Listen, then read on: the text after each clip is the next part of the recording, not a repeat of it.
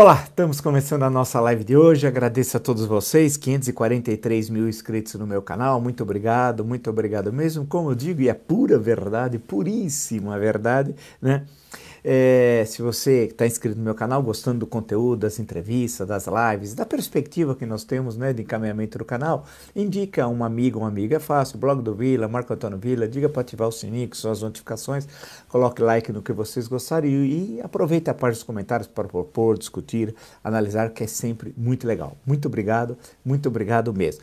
Terminamos uma entrevista fantástica com Luiz Felipe Pondé né, o grande Pondé, filósofo, todo mundo conhece, hiper conhecido, professor da FAP, né, participa sempre do, Jornal da Cultura, todo mundo conhece, a figura muitos livros publicados, foi uma conversa muito boa, muito interessante, nós vamos postar amanhã.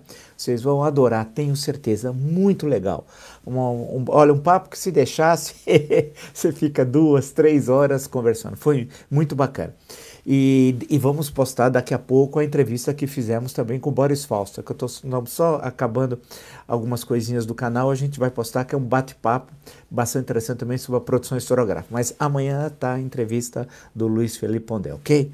Vamos lá então. Lembrar que no Twitter, para quem queira me acompanhar, Vila Marco Vila, né? E nós vamos colocando as nossas postagens diariamente. E lembrar que na plataforma www.cursosdovila.com.br Lá vocês encontrarão todos os cursos que nós estamos oferecendo, né? os três cursos no caso, ou seja, História Política das Constituições Brasileiras, das sete constituições, do ponto de vista da história política, História da ditadura militar no Brasil, 64 85, e o que é fascismo, né? www.cursosdovila.com.br, lá vocês encontram todas as, as informações. Bem, eu realmente passando agora, ah, hoje temos a lembrar, claro, todo mundo falando, e a notícia veio na hora do almoço, a morte de Diego Armando Maradona, né? Quem acompanha futebol, eu digo isso que acompanho, né? Meu avô é argentino por parte de mãe, mas é, acompanho futebol, acho que desde o primeiro jogo devia ter quatro anos que eu fui a, a campo, né?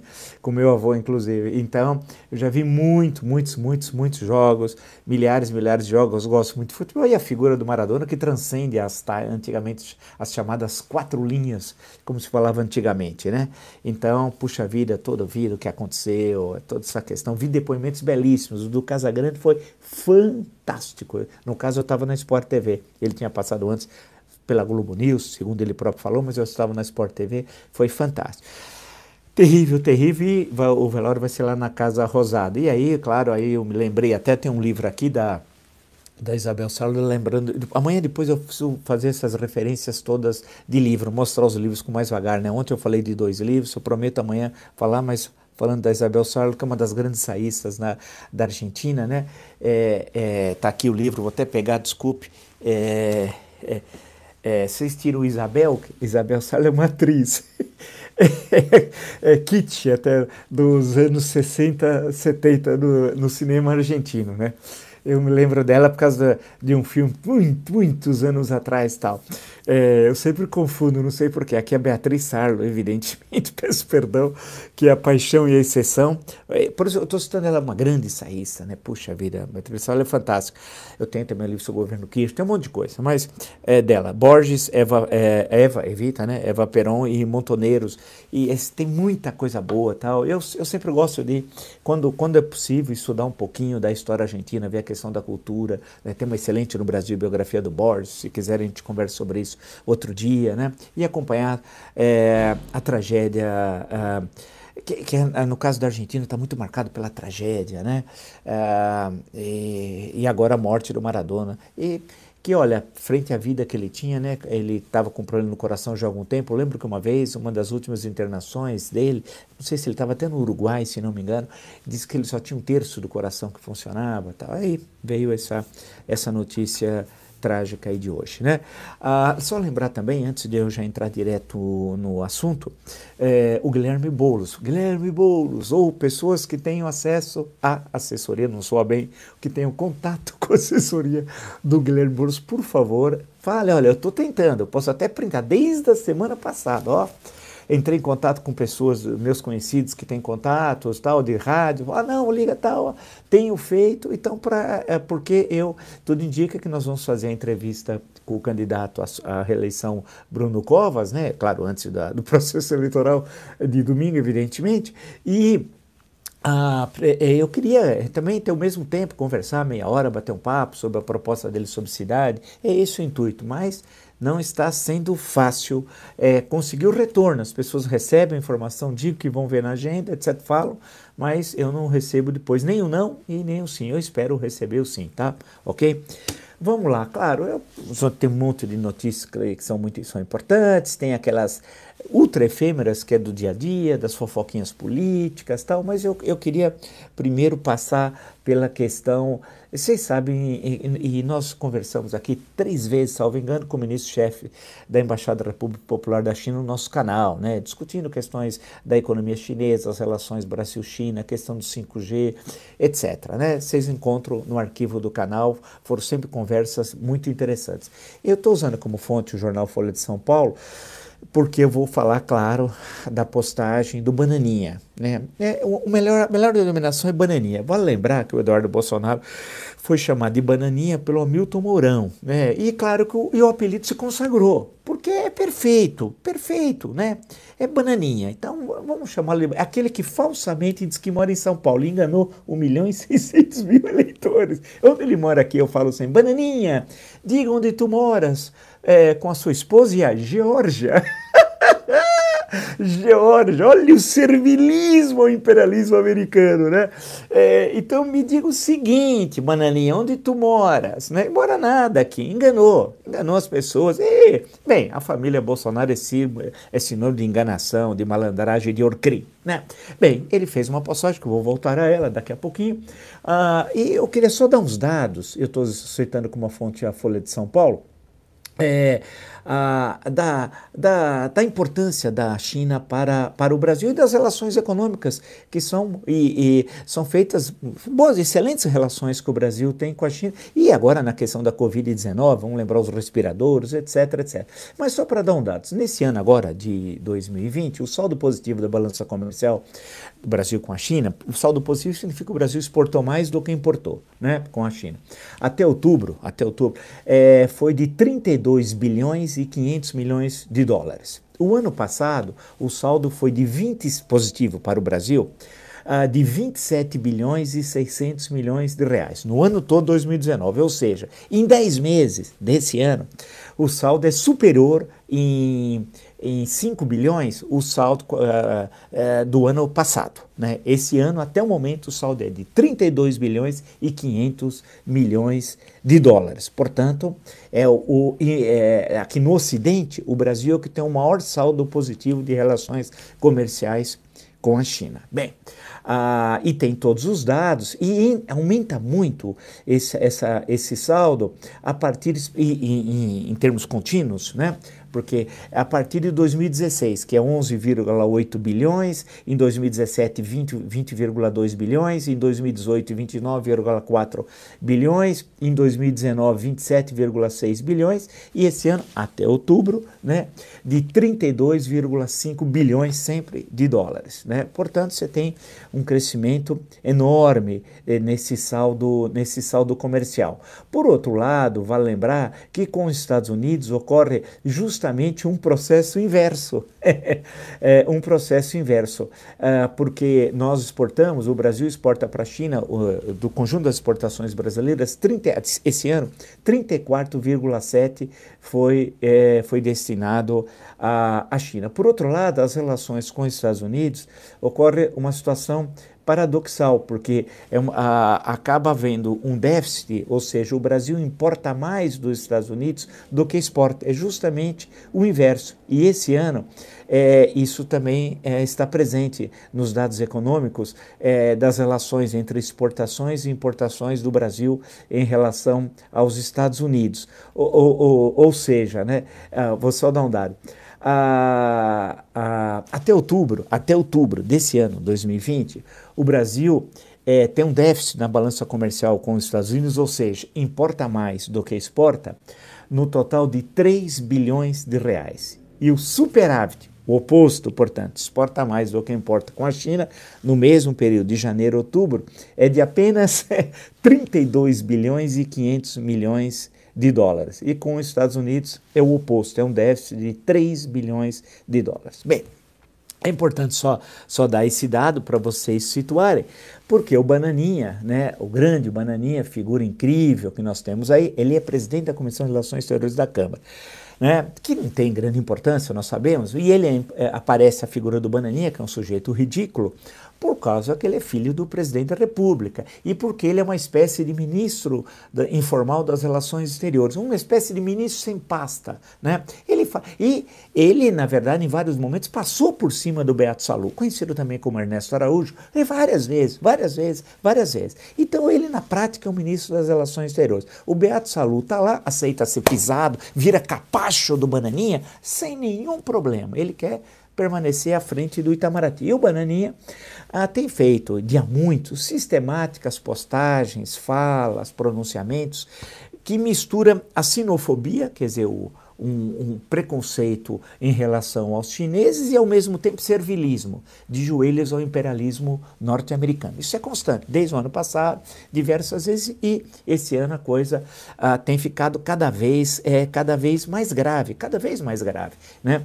Porque, nesse caso, envolve o 5G né? É, e a Huawei, que é a empresa chinesa. E nós sabemos, eu vou ler como fonte o Globo e explicar para vocês essa questão que me parece que é, é, a questão central, mais importante. Olha, olha o superávit que o Brasil tem. Né? E, a, e, nós estamos olhando também num grande investidor no Brasil. Não podemos esquecer, um grande investidor aqui. Bem, a Embaixada da China é, reclamou formalmente ao governo brasileiro de uma publicação do, do Bananinha, vou chamar de Bananinha, né? Vale lembrar, ele seria nosso embaixador nos Estados Unidos, o Bananinha. Vocês lembram disso ano passado? Nós comentamos nesse espaço. Olha a irresponsabilidade é, do, do Mandrião. O Mandrião e sua caterva queriam colocar o Bananinha embaixador do Brasil. Vocês lembram qual era a argumentação? Que o Bananinha era amigo da família Trump. O Bananinha que foi para os Estados Unidos fritar hambúrguer de frango. Ele nem sabia do que, que era que ele fritava. Né? Ele foi, era isso.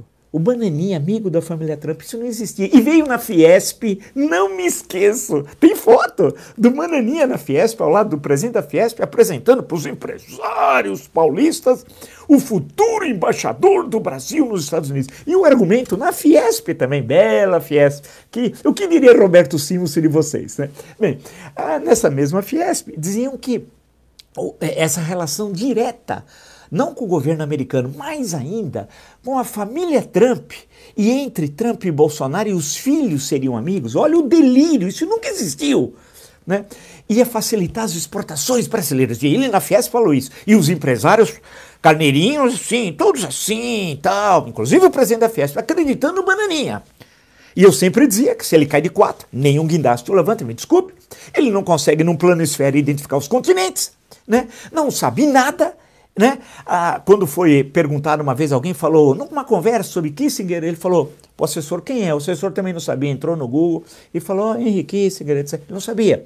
E aquele que quis falar que conhecia um pouquinho de política internacional do século XX e falou, Tchutchu!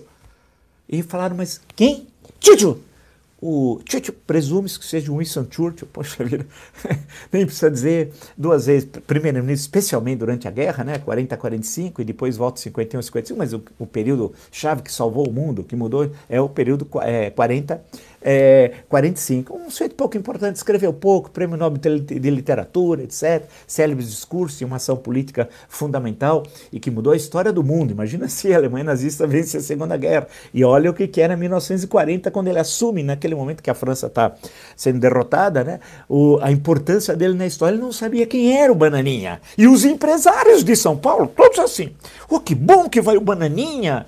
O Bananinha e eu era um dos poucos que mostrava um absurdo de mandar é, é, ele, a idiotia da família Bolsonaro representar o Brasil, passando por cima de embaixadores de carreira. Lembrar que o primeiro embaixador nos Estados Unidos do Brasil, lá no Brasil, foi quem? Joaquim Nabuco, que ele também não sabe quem é o Bananinha. Porque nós estamos num governo que cultua a ignorância, a violência e que têm ódio do conhecimento, são ressentidos. Quantas vezes eu falei aqui do ressentimento do, do Bolsonaro frente à cultura? E os filhos são ressentidos, medíocres, que fazem parte de Morcrim, chefiada pelo pai. E é inegável, em outras épocas o pai estaria em Bangu 8. Mas nós ainda estamos caminhando para isso. E agora eu tenho lido na imprensa internacional também a preocupação do Trump é, de sair do governo é ter de responder à justiça americana. E eu cantei a bola aqui, vide a live Caminhos Cruzados. Usei até um título de um livro do Érico Veríssimo, expliquei por que usei, etc., dizendo que enquanto o, ele, o Trump sabe que fora da presidência pode terminar na cadeia, escândalos imobiliários, a questão do imposto de renda, etc., o Bolsonaro, o seu aio, frente ao servo, né, frente ao, ao amo, vai terminar onde? Em Bangu 8. Em Bangu 8, junto com a Sorcrim né? Com os três ali. Bem, esse cidadão, bananinha, bananinha, né? Ah, disse o seguinte, estou citando como fonte o Globo, fez a postagem em mais uma briga com o Pequim, o deputado, é, acusou o Partido Comunista Chinês sem nenhuma prova, sem nada, no estilo do Bolsonaro, né? É, parece o partido nazista, é, é uma espécie, não vou chamar de Goebbels, que eles não conseguem nem fazer a propaganda de Goebbels, eles não têm, eles não têm essa capacidade. Ainda bem, graças a Deus, em nome de Jesus, a gente, eles poderiam dizer. Né? Bem, acusou o Partido Comunista Chinês de espionagem ao falar sobre a adesão do Brasil à chamada Clean Network, que é a rede limpa, articulada pelos Estados Unidos junto a outros países e cujo objetivo é banir a Huawei, que é a empresa é, chinesa, né, do serviço de tecnologia 5G. Bem, a, a, e ele acusou, fez acusações violentas né, na postagem que ele fez, uma postagem relativamente longa para os padrões de um sujeito com a mediocridade que é o, o Bananinha. Aí veio a resposta da embaixada chinesa, oficial. E eu sempre disse isso aqui, hein? vocês são testemunhas há meses, eu estou dizendo. E olha, eu só não acerto a Mega Sena, hein? Veja quantos acertos. Vamos lá. Na contracorrente da opinião pública brasileira, o deputado Eduardo Bolsonaro e algumas personalidades têm produzido uma série de declarações infames é que, além de respeitarem os fatos da cooperação sino-brasileira e do mútuo benefício que ela propicia, solapam a atmosfera amistosa entre os dois países e prejudica a imagem do Brasil. Esse é um trecho da nota da embaixada chinesa frente às agressões do Bananinha. Continua a nota. Instamos essas personalidades a deixar de seguir a retórica da extrema-direita norte-americana, cessar as desinformações e calúnias, é verdade, digo eu, calúnias sobre a China e a amizade sino-brasileira e evitar ir longe, longe demais no caminho equivocado tendo em vista os interesses de ambos os povos e a tendência geral da parceria bilateral. Continua a nota. Caso contrário, vão arcar com as consequências negativas e carregar a responsabilidade histórica de perturbar a normalidade da parceria China-Brasil. Posso reler só esse finalzinho? Vamos lá essa última frase. Caso contrário, vão arcar com as consequências negativas e carregar a responsabilidade histórica de perturbar a normalidade da parceria China-Brasil. Quem cantou essa bola há meses? Aqui fui eu e vocês são testemunhas. Eles estão provocando, provocando, provocando, provocando, né? A, a, ah, ele apagou uma parte da mensagem quando houve todo o barulho, o Bananinha, que é um covarde, né? Família Bolsonaro é sinônimo também de covardia, né? Apagou uma parte, mas deixou ah, um trecho que acusava a empresa chinesa, Huawei tem comportamento, teria segundo ele comportamento perigoso, né? E defendeu mais uma vez a iniciativa dos Estados Unidos de criar a aliança internacional que discrimina a tecnologia da China. Estou usando como fonte o Globo. Aí é, vou voltar a, a, a, ao texto da embaixada chinesa. Tais declarações infundadas não são condignas com o cargo de presidente da Comissão de Relações Exteriores da Câmara dos Deputados, prestam-se a seguir os ditames dos Estados Unidos no uso abusivo do conceito de segurança nacional para caluniar a China e cercear as atividades de empresas chinesas. Isso é totalmente inaceitável para o lado chinês e manifestamos forte insatisfação e veemente repúdio a esse comportamento. A parte chinesa já fez questão formal, já fez gestão, perdão, perdão, já fez gestão formal ao lado brasileiro pelos canais diplomáticos, né? A questão, portanto, é muito clara, né? É, uh, tem uma, outros trechos na nota que eu poderia ler, mas o que interessa, eu acho que o cerne, creio, é, foi o que eu, que eu li. Né? Eu citei anteriormente a importância da China para o Brasil, como as relações são relações econômicas harmônicas, a, a participação da China no combate à Covid-19, né? Vocês, nós já, já falamos anteriormente sobre isso, e ficou muito claro aquilo que eu tinha dito. Veja o seguinte: o Brasil não tem um monopólio, monopólio é como se só ele produzisse. É, não tem um monopólio da exportação de grãos, né? É, não tem um monopólio na produção de carnes, eu estou falando da carne vermelha, da carne branca, de açúcares. É, o Brasil não tem um monopólio na extração, por exemplo, de minério de ferro, só para citar uma, partes importantíssimas da pauta de exportações do Brasil para com a China, né? O grão, estamos falando milho, etc, etc, é, é, é, soja e por aí vai. Não é o caso. Nós temos concorrentes no mercado internacional que podem não produzir tudo isso, mas temos, como aqui na América do Sul, Argentina, temos Uruguai, que é já um produtor menor, mas a Argentina é um produtor extremamente, extremamente importante, temos os Estados Unidos, que é nosso concorrente no mercado internacional, e eu já cantei a bola aqui, ó, aguarde, o Biden vai, vai chegar a um acordo, ao modus vivendi com a China, e o agronegócio americano vai bombar, e o do Brasil, ó, registrem, porque são concorrentes. O agronegócio brasileiro é concorrente do agronegócio norte-americano. E o mercado chinês é a joia da coroa. E já citei os dados aqui. Né? Quase, 30, quase 35% das exportações brasileiras vão para a China, do conjunto, do, do total uh, da, das exportações brasileiras. E, e, no caso da soja, veja, quase 80%. Né? Só pra, e, então está bem claro, vocês estão entendendo o que vai acontecer. Minério de ferro pode vir da Austrália. E lembrei a questão de vários estados da África Negra que, com acordo com o governo chinês, eles estão iniciando o desenvolvimento dessas culturas né, de grãos. Né, ah, começando a produção em larga escala de grãos. E, e, são países que têm acordo com a China também com ferrovias, com melhoria dos portos, facilitando a exportação desses produtos. Quer dizer, estão começando um, vamos um agronegócio, ainda tímido, mas que pode ocupar parte, não todo, claro, mas uma parte das exportações brasileiras para a China. Então, vocês estão vendo como é o contexto internacional? Assistam as entrevistas, vejam a entrevista com o professor Celso Lafra, o Rubens Recupero, o embaixador Roberto Abidenur, que inclusive foi embaixador do Brasil na China, né? Como que nós agregamos valor a essa reflexão? Quer dizer, quando nós estamos falando isso aqui, não é na base do nada, não é no panfletarismo, é com dados concretos, inclusive dos nossos entrevistados. Então, o que o Bananinha está fazendo aqui é um crime contra o Brasil. É um crime. Ou seja, ele está. Porque ao falar, ele é nada. Nós sabemos que ele é nada, que ele é um idiota. Então, desculpe. É, mas ele é um idiota. A idiotia está presente nesse governo. Ou não? O que é aquele Palácio do Planalto? O que é o general Heleno? O que é o general Heleno? O que é o Bolsonaro? O que é sua caterva? É a idiotia no poder, ou não é? É. Só que isso o Bolsonaro vai passar, claro que vai passar. Graças a Deus, espero que passe logo com o impeachment. Falo isso todo dia. E vocês são testemunhas. Mas as mazelas ele vai deixar. Essa, essa, é, o que o está colocado aqui pela nota é a responsabilidade histórica de perturbar a normalidade da parceria China-Brasil. Vão arcar com as consequências negativas e carregar a responsabilidade histórica de perturbar a normalidade da parceria China-Brasil. Eles passam, vão terminar na cadeia. Assim espero, em Bangu 8. Mas e nós? E o Brasil? O Brasil continua. E aí, quando você perde mercado, não pense que em seguida você reconquista. O difícil é conquistar. Perder é fácil. Como é reconquistar? Temos concorrentes, já falei, ah, no mercado internacional e que estão de olho com a China.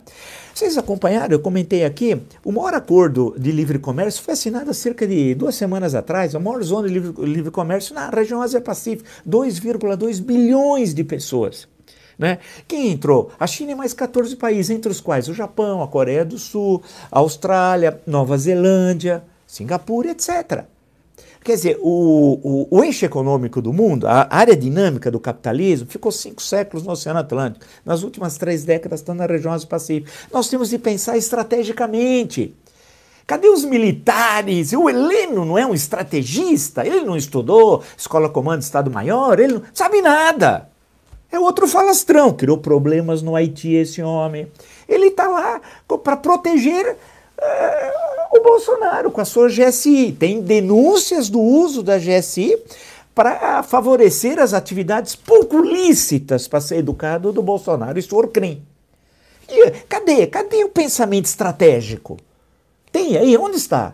É o general Ramos, eles de moto quando eles saem fim de semana, é isso? Eles ficam discutindo estratégia? O Bolsonaro tem nível para entender essas questões de estratégia nacional? Tem nada, é um capitão que saiu fracassado do exército, saiu com desonra, terrorista, condenado por terrorismo. Só que esse homem está deixando, ele está destruindo a estrutura do Estado brasileiro. Demos tantos exemplos aqui, né? Ciência, tecnologia, meio ambiente, agricultura, relações exteriores, educação. Quantas vezes? E pior, os nossos parceiros. Porque a China fala assim, mas e daí que vocês têm um idiota na presidência? Não estou nem aí, ela vai dizer. Nosso, a nossa relação é entre governos e nós vamos seguir a vida. E tudo bem, tem toda razão eles. Vocês é que resolvam, não elegeram esse, esse, esse cidadão, esse, esse elemento, perdão, esse elemento, né? Que não tem currículo, tem capivara. Vocês é que administram o problema de vocês. E eles vão buscar outros parceiros. Portanto, ele vai deixar um Estado destruído, a estrutura, tudo, um país tensionado, jogando brasileiros contra brasileiros e um país externamente, não só uma África do Sul na época do apartheid, que nós já somos isolados internacionalmente, e economicamente, envenenando as nossas relações com o nosso principal parceiro. E o agronegócio caladinho, caladinho. Vocês acham que vão passar de forma incólume, por isso não vão não. Não vão não. Vocês pensam que, favorecidos pela desvalorização do real, estão pensando nos seus interesses privados. O Brasil, ó, eles não estão nem aí. Mas o que vai acontecer é que vai afetar o Brasil. Ou vocês pensam que ele é um homem iluminado, ele é um Messias, o esperado, ungido? Ele não é nada disso. Ele é um fracassado na carreira militar, que tem ódio, inclusive, dos generais que ascenderam. E ele não tinha competência. E por uma situação muito particular, analisada em tantas lives do processo eleitoral de 2018, chegou à presidência da República. Agora, não é por isso que ele vai destruir o nosso país. Essa é a questão central. E o que a China está falando aqui, meu Deus do céu, a nota foi duríssima, duríssima, falando vão arcar com as consequências negativas e carregar a responsabilidade histórica de perturbar a normalidade da parceria China-Brasil. Essa sinofobia ninguém aguenta mais. E esse servilismo. Agora, quem é bananinha para a história do Brasil? Quem é bananinha? Isso que, que, que é inacreditável, saber que essa caterva hoje fala em nome do nosso país e dos nossos interesses estratégicos. Né? Não vou usar o que diria a grande filósofa Dona Florinda, amiga do Otávio Paz, né? essa gentalha. Né? Caramba, nós precisamos, depois do dia 29, com a derrota do bolsonarismo e do extremismo e da barbárie neofascista e neonazista, porque tem antissemitismo aí no meio, tem racismo, tem tudo, homofobia, tem tudo que nós apresentamos nos nossos encontros, aí tem que dar o passo à frente. E o passo à frente o que é? Cumprir a carta. É fora Bolsonaro, antes que ele complete a sua obra, que é a destruição do Brasil. E nessa obra fantástica, né? Uh, fantástica, o, temos o Pacheco e seu imenso talento, como diria o Wesley Queiroz, que é o Paulo Guedes. Quando, agora está todo mundo, hoje tem uma nota dizendo que o mercado financeiro dá risada do Paulo Guedes. Só que quem começou a falar isso fui eu, quando todo mundo dizia que ele era um gênio. E eu lembrava do Wesley Queiroz, do Pacheco. Um dia, se der, até eu leio o conto inteiro aqui, tá? Tem poucas páginas, vou fazer um ensaio para ver quanto demora a leitura.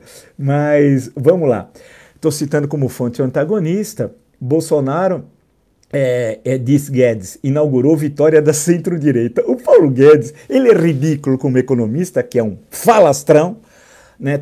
e ele é ridículo como analista político. Em evento é, em São Paulo com investidores, Paulo Guedes afirmou que Jair Bolsonaro é, inaugurou a puxada de centro-direita que teria se consolidado nas eleições municipais. Quer dizer, o Bolsonaro, segundo o Paulo Guedes, o farsante, foi o vitorioso. Quer dizer, não sei que ele vê esse homem. Né?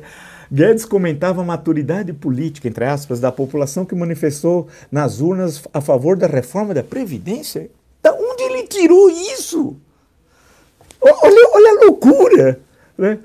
É, parece que antigamente né, falava-se charcot pneu, sei que hoje tem outras análises há muito tempo, mas é, parece que abriram o charcot e foram todo mundo para o Palácio do Planalto. Continua o Guedes, o falastrão, A demonstração de maturidade política do povo brasileiro foi extraordinária. A centro-direita está ganhando as eleições. O presidente ganhou, inaugurou a puxada. Isso é ridículo, homem. É patético. Patético. As urnas falaram dia 15 e falarão ainda mais no dia 29 em 57 municípios onde vai correr o segundo turno, que é dizendo fora Bolsonaro. Chega de barbárie. Chega. Chega, ninguém aguenta mais. É Damares, ninguém aguenta mais. Ricardo Salles, é, é, é, General Ramos, ninguém aguenta mais. Ernesto Araújo, ninguém aguenta mais. Você, Paulo Guedes, e o chefe do Orcrim. Jair Bolsonaro, chega, ninguém aguenta mais isso. É essa que as urnas estão dizendo. E não o que você está falando aqui. Tu és ridículo, cara. Ridículo. Dizendo que o Bolsonaro ganhou e inaugurou a puxada. Que puxada! Você não sabe o que diz. E olha mais uma dele usando como fonte o mesmo site, o antagonista. Guedes diz que ciclo de recuperação econômica vai durar até 15 anos. Essa vale a pena ler. Esse cara é patético. Tudo que ele mente, mente, mente. O que ele fala amanhã está tudo desmentido. Eu falei isso no Jornal da Cultura em segunda-feira. Veja lá. O grande desafio da nossa política hoje é justamente não permitir que se perca essa arrancada da economia brasileira. Arrancada aonde? Aonde? É, que é cíclica e forte. Os dados que eu tenho de consumo de energia elétrica, diesel, consumo de combustível em geral, é o início de um ciclo longo, isso vai durar 5, 10, 15 anos. Eu nunca vi juros tão baixos estruturalmente contidos pela parte fiscal. É, o ministro disse que a economia deve crescer 4% no próximo ano, é uma expectativa conservadora. Isso se nós não fizermos besteira. Se fizer besteira, afunda de novo. Aí é tipicamente Pacheco e seu imenso talento. Primeiro, tudo mentira que ele disse, que tem um ciclo de 15 anos de crescimento econômico. Da onde ele achou isso? Olha que você tem um ciclo de 15 anos, é raro na história econômica, hein? Um ciclo de 15 anos, ciclo longo, diz ele uh, que eu não sei de onde ele tirou, não há nenhum dado que dê condições ele fazer essa afirmação. Ele é patético, o, o Pacheco.